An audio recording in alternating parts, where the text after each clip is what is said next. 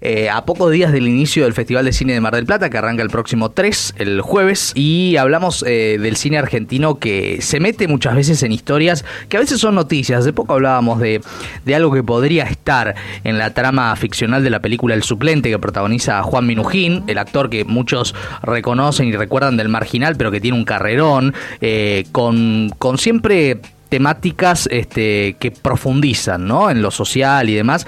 Y esa es la característica también distintiva de Diego Lerman, el director de Refugiado, que hablaba de la violencia de género, eh, el director de La mirada invisible, que hablaba de la dictadura, eh, un director que siempre eh, se compromete con temáticas profundas. Una especie de familia, por ejemplo, habla del tema de la adopción ilegal, ¿no es cierto? De la adopción de hijos ilegales.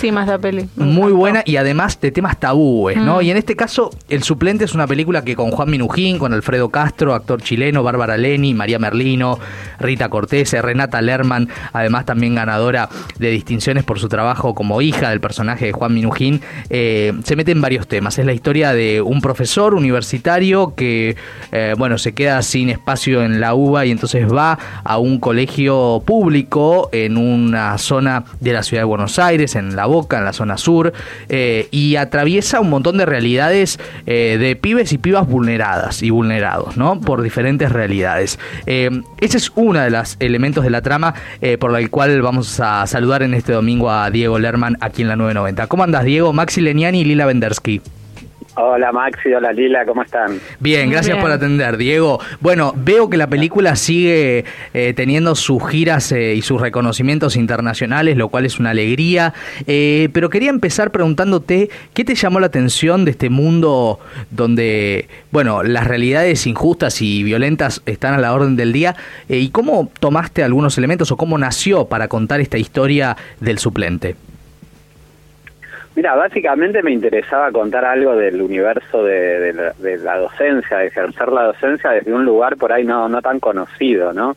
Y que tiene que ver con todas esas actividades que ejerce un docente, sobre todo en escuelas, en barrios más vulnerables, y en este caso está, en, Isla Maciel, en un secundario, que no tiene que ver exactamente con lo que uno tiene en el imaginario que hace un docente, claro. sino que trasciende totalmente eh, aquellas, qué sé yo, actividades de, de Entonces ahí se distingue mucho entre los docentes que, que ponen el cuerpo día a día y que por ahí hacen un montón de cosas muy poco visibilizadas de contención social, de acompañamiento de alumnos, de, no sé, problemáticas desde embarazos adolescentes, violencia, hambre, y todo eso digo, muchas veces que no, no se nombra o no se dice en el marco de, bueno, de también intentar enseñar, ¿no? Enseñar más allá de los, de los contenidos específicos,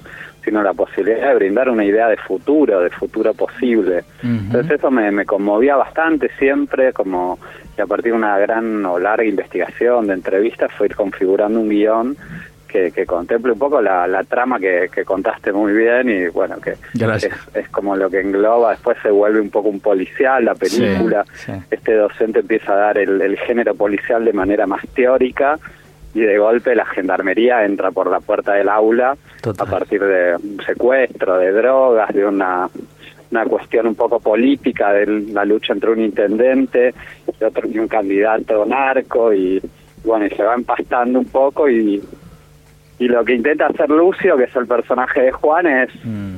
es nada, es eh, salvar a uno de sus alumnos de, y, se va involucrando. Y bueno, y para los que les interese, está, está en los cines. Eh, Diego, eh, me imagino que uno de los grandes desafíos para hacer esta película fue salir de la estigmatización, porque muchas veces uno lo que ve en los medios, eh, cuando se cuentan casos reales, es una narrativización, narrativización, así se dice, violenta, ¿no? estigmatizante y además muy poco empática. ¿Ese fue un desafío? Sí, te digo la verdad, no no consumo muchos medios de, comunicación, muchas veces por esto, por por eh, cierta estigmatización, sobre todo televisión, digo, no, no sé, no, no suelo mirar, ni, porque hay como un amarillismo a veces, un poco una simplificación, una reducción, este Y sí, más que un desafío, bueno, sí, había un desafío ahí, pero también buscar la manera de, de, intentar profundizar un poco, de que no quede en, la mera anécdota. Claro. Sino, y esto surgía bastante de, de la investigación también, como una complejidad, ¿no? donde si existiesen soluciones fáciles, sería, sería todo mucho más sencillo, pero pero es, es esto, es como el narco también avanzando como una suerte de estado paralelo y muchas veces contradicciones, desde, qué sé yo, los narcos que quieren que se dé clase en el barrio y entonces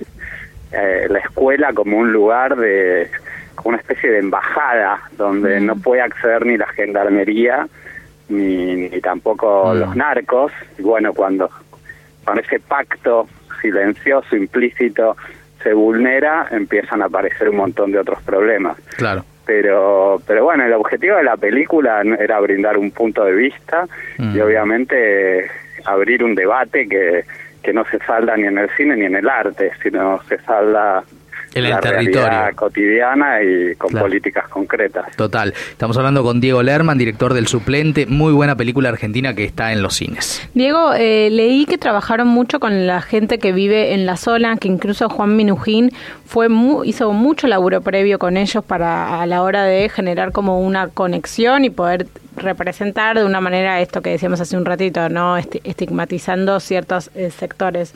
¿Nos podés contar un poco cómo fue ese laburo entre entre la, entre ustedes y la gente del barrio? ¿Con qué se encontraron y qué cosas eh, te sorprendieron sobre todo?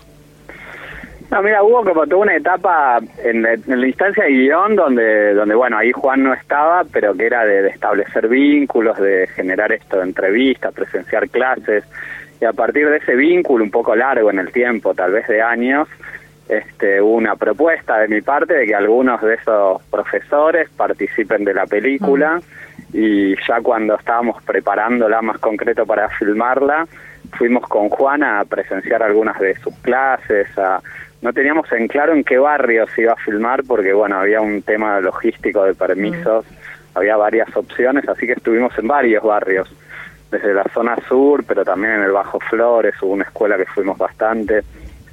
Y, bueno, un poco el vínculo tenía que ver con, con intentar entender mm. de manera fidedigna cómo, cómo sucedía y por ejemplo, las clases, o obviamente es una ficción, una construcción ficcional, pero mm. bueno, había una, un intento de búsqueda de, de verosímil, ¿no? Mm. Que, que no esté muy alejada de la realidad y que se pueda ver reflejado este, después hicimos un casting bastante grande, bastante amplio para lo que son los alumnos y alumnas. Y bueno, ahí vinieron chicos y chicas de diferentes barrios también hasta que configuramos el aula. Y, y ahí también hubo bastante interacción entre Juan, los chicos y las chicas, todo en la preparación. Eh, ahí Lucas Arrúa que hace de Dylan.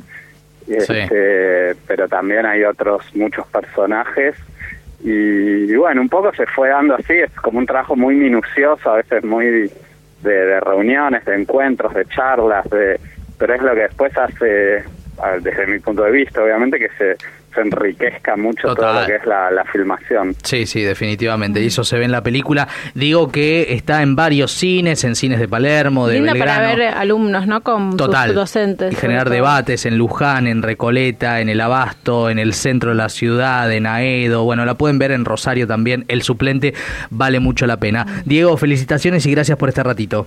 Bueno, gracias, muchas gracias. Un abrazo enorme. Un abrazo a vos. Diego Lerman, director de El Suplente, una de las películas argentinas que habla de una realidad que vivimos para ver si, bueno, podemos cambiarla.